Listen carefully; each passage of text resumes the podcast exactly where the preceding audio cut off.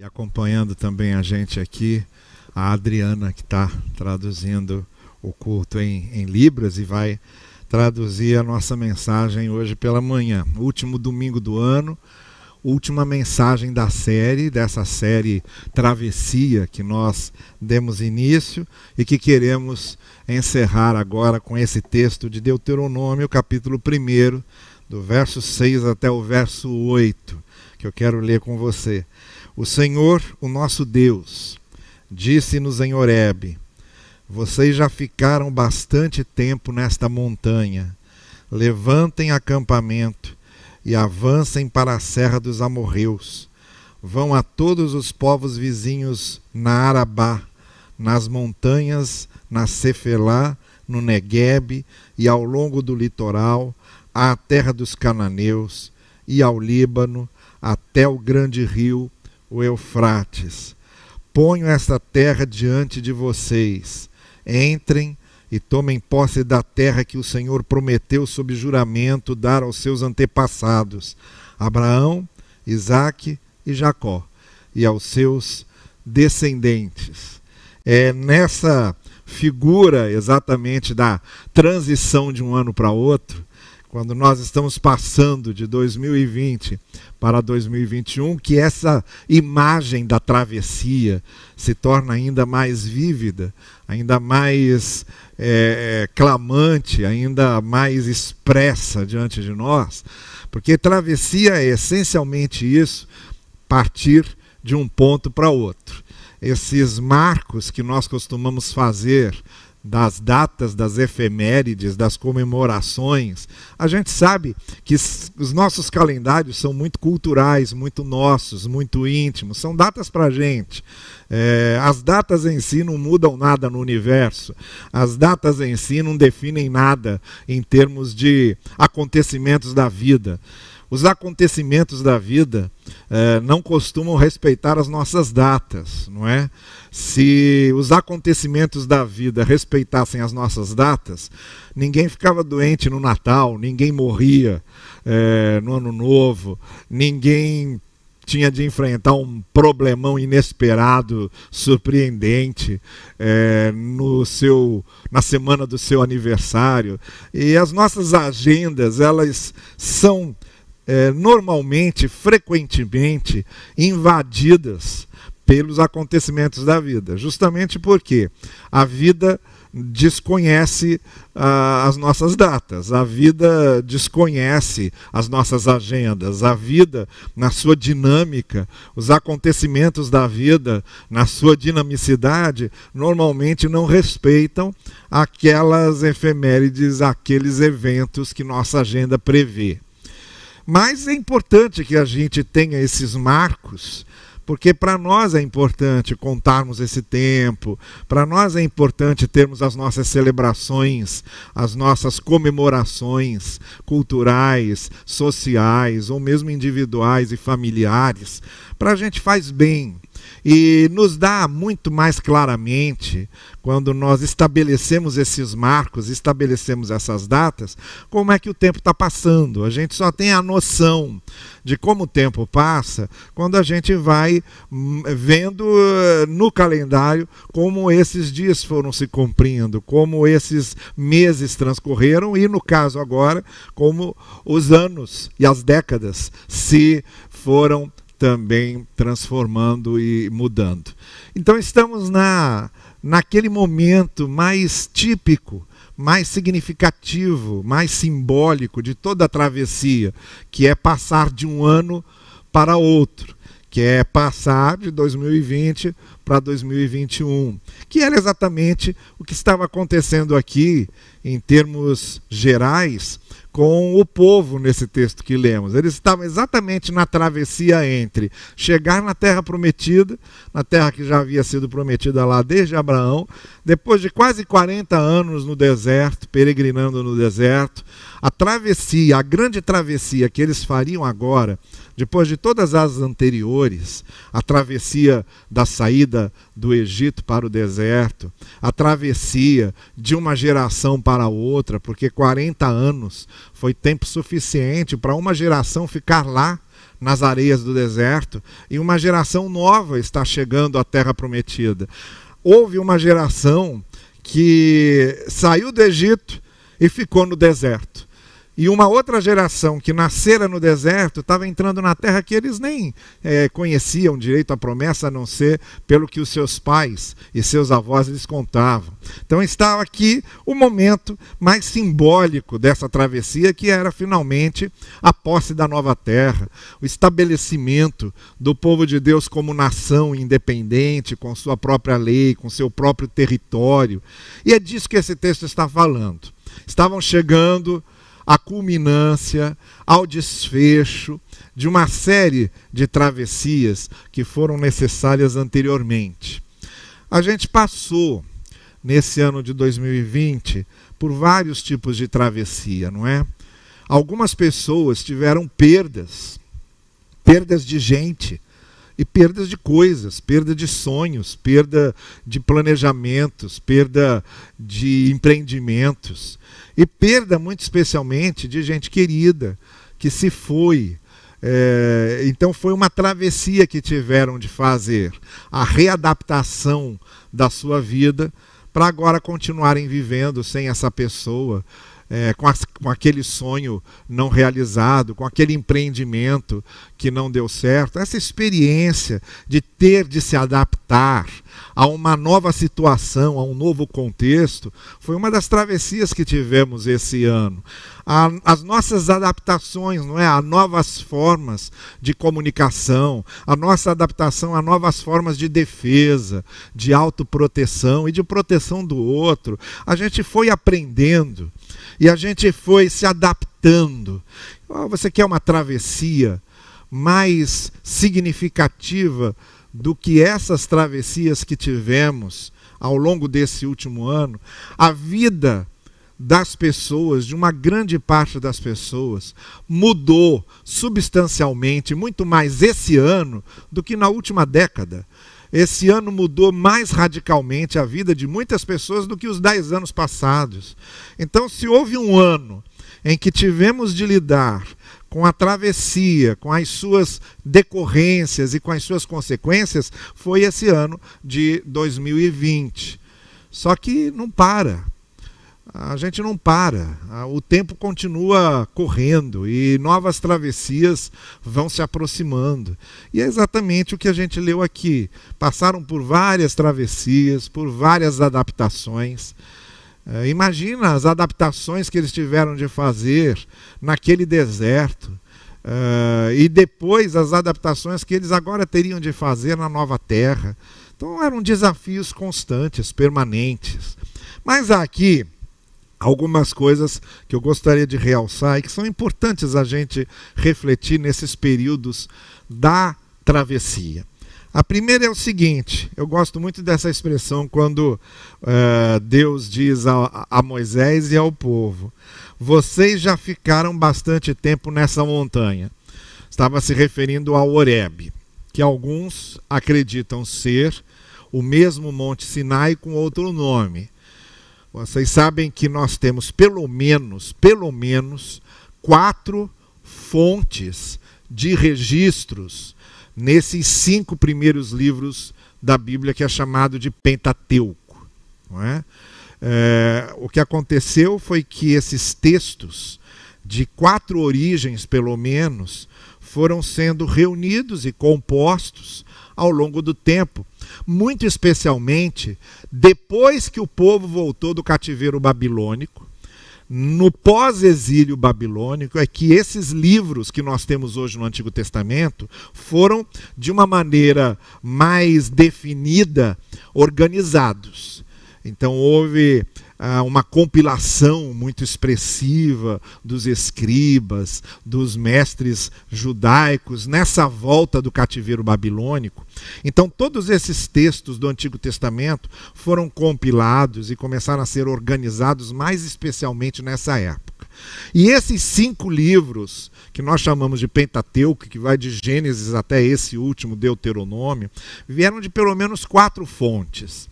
E cada uma dessas fontes usava termos diferentes. Então você encontra, por exemplo, logo no Gênesis, uma primeiro, um primeiro relato de criação, que vai até o versículo 4 do capítulo 2, que é um relato, que é o relato que chama Deus de Elohim. E depois você tem em seguida um outro relato que vai do versículo 5 do capítulo 2 em diante, que chama Deus de Yahvé. Então você tem um relato que usa essa e outras expressões que não são usadas no segundo relato. E assim como os evangelhos foram colocados lado a lado, essas duas narrativas de criação também foram colocadas ali lado a lado. Mas as diferenças de expressão, de termos, de palavras são muito grandes, é, a ponto de nos darem certeza de que do mesmo autor não vieram vieram de duas fontes, de duas tradições bem distintas de escritos sagrados. A mesma coisa acontece com referência ao nome desse monte. Ah, parece que em alguns textos Oreb é chamado de Sinai, e em outros textos o Sinai é chamado de Oreb. E há outros estudiosos que acreditam que na verdade se tratava de dois montes e tentam localizar é, um e outro, de maneira que fique geograficamente compreendido a diferença entre os dois. Mas o que nos importa aqui, apesar dessas é, mil salhas mais é, históricas e geográficas, o que nos importa aqui é essa expressão. Vocês já ficaram bastante tempo nessa montanha. A gente sabe que se o Oreb era realmente o Sinai, foi o momento em que chegaram lá, Moisés subiu, recebeu a lei, foram dias e noites ali parados naquela montanha. Ou se foi em outra montanha, se o Oreb era distinto do Sião, também foi um bom período que passaram ali. Né? Naquele espaço de 40 anos, havia tempo suficiente para se ficar ao pé de uma montanha por meses e anos. Bom, o que acontece aqui é que Deus diz: ó, passou o tempo já ficaram aqui bastante tempo, vamos continuar caminhando. E é essa primeira expressão que eu quero destacar. Nessa travessia da gente, nessa passagem de um ano para outro, a gente está caminhando e quando a gente parte, a gente deixa. A ideia de partir tem nela intrinsecamente a ideia de deixar. Quando a gente segue para novos propósitos, para novos desafios, para um novo ano, para uma nova era, para um novo tempo, para um outro período, há coisas que a gente carrega conosco que são importantes, que soubemos valorizar, que vimos que são indispensáveis, e há coisas que talvez já não sirvam mais, ou que nos atrapalharam, ou que aprendemos a deixar, a nos desapegarmos delas. O importante é que, nesses momentos de travessia, nós temos de ter, de ter dois sentimentos: a coragem para prosseguir e a coragem de abandonar. A coragem de escrever uma página nova e a coragem de virar a página. É a mesma coragem. Uma pessoa, às vezes, está tão presa a coisas que ela precisa abandonar, que ela precisa deixar, que já não servem mais, que não respondem mais, que não correspondem mais àquilo para o qual ela está caminhando, que ela precisa romper com aquilo. Ela precisa deixar. Já não serve. Precisa ser superado. A página precisa ser virada. Precisa ser vencido e talvez até esquecido. É a mesma coragem que ela precisa ter para aceitar desafios novos. A coragem que nós precisamos ter de romper com aquilo que não se encaixa mais, que não serve mais. Os tempos mudaram, os desafios são outros. Quantas coisas, quantas coisas. Nesse ano de 2020, essa pandemia nos mostrou que já não servem mais e que já não se adaptam às novas exigências, às novas requisições do novo tempo que se alinhava, que se revela, que está sendo colocado diante de nós. Então, essas palavras que Deus diz ao povo, olha, já ficaram aí tempo bastante. É hora de partir. É claro que nesse momento, algumas coisas indispensáveis, essenciais, são levadas conosco e outras são deixadas. Então é a primeira coisa que a gente precisa aí nesse momento de travessia é de sabedoria, de lucidez, de bom senso, para não carregar aquilo que só vai fazer peso, aquilo que não serve mais, querer encaixar peças em receptáculos, como naquele brinquedo de encaixe que as crianças normalmente ganham quando estão na fase de aprender o que é um quadrado, o que é um triângulo, o que é um retângulo, o que é um círculo, e vão encaixando aquelas peças. E se a criança quer encaixar um quadrado no círculo, ela vê que tem alguma coisa errada e ela precisa procurar um círculo que se encaixe naquele receptáculo do círculo. Da mesma forma, nós precisamos ter essa lucidez, essa consciência de vermos coisas que não se encaixam mais. E encaixar, e usar, e levar conosco aquilo que corresponda, aquilo que se encaixe às novas exigências, aos novos tempos, às novas requisições. Já ficaram tempo demais nessa montanha, agora é tempo de partir.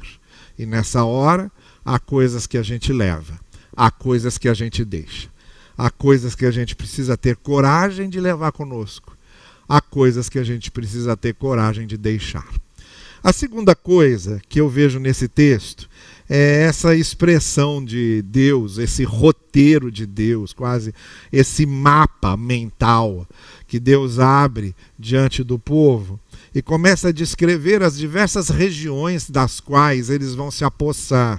Então ele descreve a serra, ele descreve o, o, o deserto do Negueb, ele descreve as montanhas, ele descreve o litoral, ele descreve os rios, dependendo da região em que você estivesse, em que eles estivessem, eles deveriam se apossar daquela região de um determinado modo, de uma determinada maneira. E é interessante como Deus abre esse mapa mental diante deles, mostrando que a terra que eles estavam passando a possuir era uma terra vária era uma terra diversificada, era uma terra plural. Deus estava dizendo: olha, essa terra não tem só montanhas, ela tem desertos também. Ou essa terra não tem só desertos, ela tem litoral também. E essa terra não tem só litoral, ela tem vales. E essa terra não tem só vales, ela tem rios.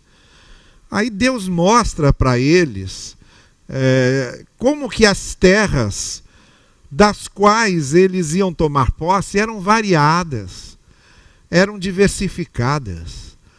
E isso é importante também nós aprendermos nessa nossa jornada de travessia. A gente não lida com um mundo singular. A gente não lida com um mundo unificado. A gente não lida com uma realidade como talvez, para nossa própria comodidade, nós gostaríamos que fosse. É interessante que quanto mais nós vamos envelhecendo, que a, a palavra é, é essa, ela é desagradável, mas é essa. Quanto mais nós vamos envelhecendo, a nossa tendência é querermos é, moldar a realidade, o mundo, aquilo que nós aprendemos, as nossas categorias mentais. É por isso que há tanto choque é por isso que há eh, tanta dificuldade de adaptação, porque a gente fica preso a um modelo que muitas vezes já não é mais modelo, já não faz parte mais da realidade, porque a vida, a realidade, ela é diversificada. A gente vai vendo coisas novas acontecerem, a gente vai vendo coisas múltiplas diante de nós. Não são só opções únicas, são várias opções que a gente tem que escolher entre elas. A vida tem essa dinamicidade, a vida tem essa, esse realismo que é muito incômodo para a gente. Eu tenho pensado que a gente morre porque o nosso mundo morre, sabe? Se a gente, quanto mais tempo a gente vive, mais a gente vai é, percebendo como o nosso mundo foi morrendo. E mais dificuldade a gente vai tendo para se adaptar a esses novos mundos que vão surgindo.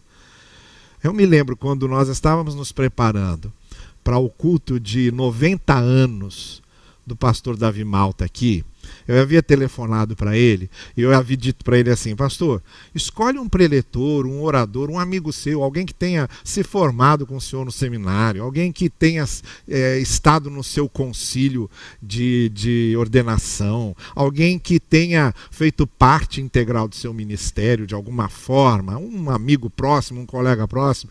Convide-o para ser o preletor, eu acho que será interessante. E eu me lembro claramente que uma vez ele me telefonou profundamente irritado e dizendo assim: Novaes, você é que vai pregar. E eu falei, mas você não encontrou ninguém? Eu falei, todos morreram. Todo mundo que eu procurei, que fazia parte da minha vida, morreu. Olha, a gente sabe que o pastor Davi Malta teve essa, essa bênção, que é a bênção da longevidade com lucidez. Eu gosto de destacar isso. A bênção não é só da longevidade. A bênção é dar longevidade com a lucidez, porque não adianta nada você ter longevidade, não ter lucidez, porque a vida está aqui, não é? A vida está aqui. A partir do momento que você perde a lucidez, a longevidade já não faz mais sentido. Mas ele teve essa bênção da longevidade com a lucidez.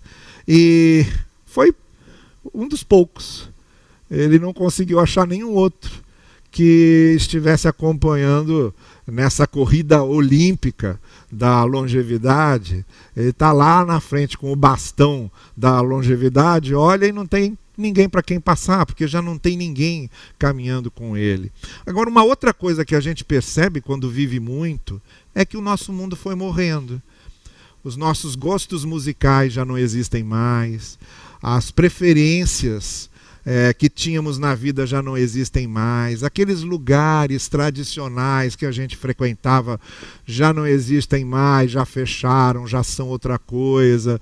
Alguém que volte para a cidade em que cresceu, em que foi criado, não vai encontrar mais a mesma cidade e com certeza não vai encontrar mais as mesmas pessoas, porque a vida é essa realidade diversa e uma das coisas que nos incomoda muito é essa verdade. Nós gostamos das coisas permanecerem como são, só que não permanecem, só que não ficam do jeito que são, porque a vida é múltipla, a vida tem várias faces, a vida é plural. E então é, era importante Deus mostrar para eles: olha, vocês vão para essa nova terra, ou no nosso caso aqui, a gente vai para um novo ano, mas se preparem. Olha o mapa aqui. É serra, é litoral, é deserto, é montanha, é vale. O mapa é múltiplo. Não há uma unificação geográfica, embora a gente gostaria muito que a Terra fosse igual, que fosse uma só. Mas não é. E faz parte da travessia a gente ter essa consciência lúcida, essa consciência madura, essa consciência adulta. Normalmente, quem quer que as coisas sejam exatamente como ele quer que seja são as crianças. Quem no, normalmente faz birra porque uma coisa não é como ele gostaria são as crianças. Adultos, normalmente, têm a capacidade intrínseca deles de se adaptarem às mudanças. Então, se você olha para esse mapa e tem dificuldade de lidar com a multiplicidade desse mapa, é porque talvez você seja mais criança do que o adulto que você pensa que é. Então, sejamos maduros para que passemos para essa terra sabendo que essa terra tem muitas diferenças, muita variedade, muito pluralismo, tá bem? Uma terceira coisa que eu vejo nesse texto está aqui nessa palavra é, de Deus: entrem e tomem posse da terra que o Senhor prometeu. Essa é uma terceira coisa que a gente aprende nessa travessia. O Senhor já fez a parte dele, sabe? Ele prometeu, ele cumpriu a sua promessa.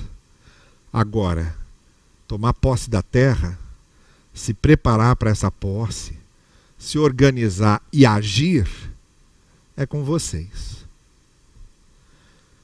Às vezes eu tenho a impressão que nós andamos na contramão disso.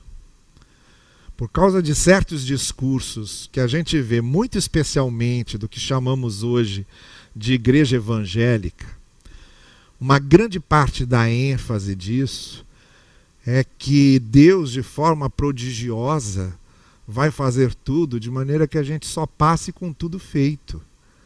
E não é assim que acontece. O que Deus está dizendo para eles é o seguinte: olha, eu já fiz a promessa e já cumpri. Agora, a partezinha de tomar posse da terra, de se organizar para essa posse, e mesmo de batalhar, de lutar, e talvez até de perder a vida por essa posse, é de vocês. Eu não posso fazer, ou até poderia, mas não quero fazer a parte de vocês. A gente vê tanto isso se estender em outras narrativas. No meu entender, quando a gente lê as Escrituras, a única coisa que Deus fez sozinho foi criar o ser humano. A partir daí, tudo que Deus vai fazendo é sempre em parceria com o ser humano, Deus fazendo a sua parte e o ser humano tem que fazer a dele. O que acontece é que a gente espera que Deus, depois de fazer a dele, faça também a nossa. Ou acontece muito de Deus fazer a parte dele e a gente negligenciar a nossa. Deus diz claramente a eles: olha, agora entrem, tomem posse. Está aí. A promessa está cumprida. Agora, a guerra é de vocês. A batalha é de vocês. A luta é de vocês. Quem tem que se organizar quem tem que ter estratégia, quem tem que se impor, quem tem que levantar cedo para aproveitar a madrugada ainda para as suas batalhas, quem tem que criar e recriar energia para isso, quem tem que resolver os problemas que ah, apareçam na decorrência da posse, agora é com vocês. Vocês é que fazem isso. A gente vê isso acontecer, por exemplo, na cura de Naamã. Mergulha lá sete vezes. Mergulhe sete vezes. Você quer vida fácil? Não, vai lá e mergulha sete vezes. Tragam as talhas cheias d'água. Vocês querem vinho? Então encham as talhas e tragam as talhas cheias d'água. A gente vê repetidas vezes a ação de Deus em parceria com a ação humana. Há sim uma parte nessa travessia que compete a nós.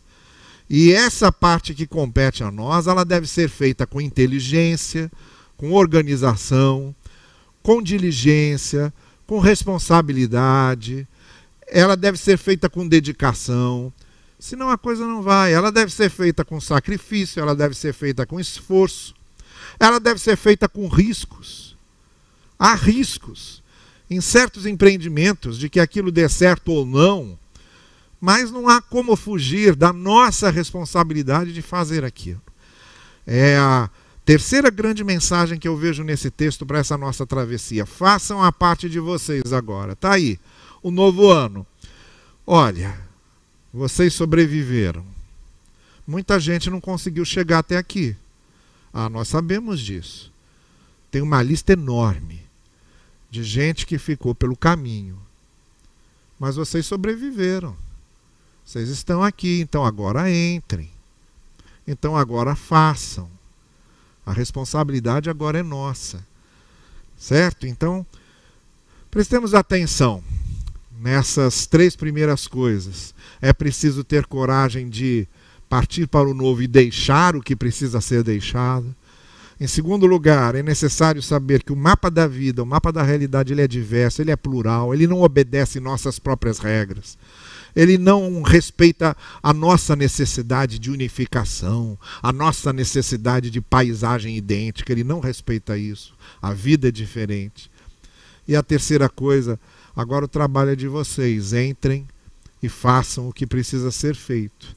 Caminhem, preparem-se, organizem-se e realizem.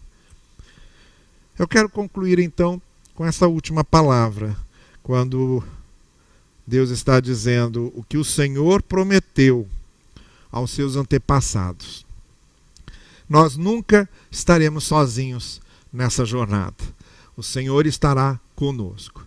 É, essa jornada, essa travessia é feita porque nós temos conosco o Senhor que cumpre a sua promessa de graça, de misericórdia, que cumpre a sua promessa de estar presente conosco, que cumpre a sua promessa de ouvir nossas orações, que cumpre a sua promessa de trazer a nós os seus propósitos. Ah, apesar de todas as lutas, de todas as contrariedades, de todas as adversidades e de todas as coisas que fogem ao nosso controle, Deus continua tendo os mesmos propósitos e os seus propósitos ele continua colocando em prática. Essa promessa será sempre cumprida. E principalmente, Deus vai trabalhando com essa paisagem toda. Não é? A gente às vezes analisa só uma parte da paisagem, mas não. Deus trabalha com a paisagem toda. E é isso que eu quero convidar você essa manhã a confiar, é nessa certeza, é nessa garantia, nessa promessa do Senhor. Ele continua conosco em todos os momentos.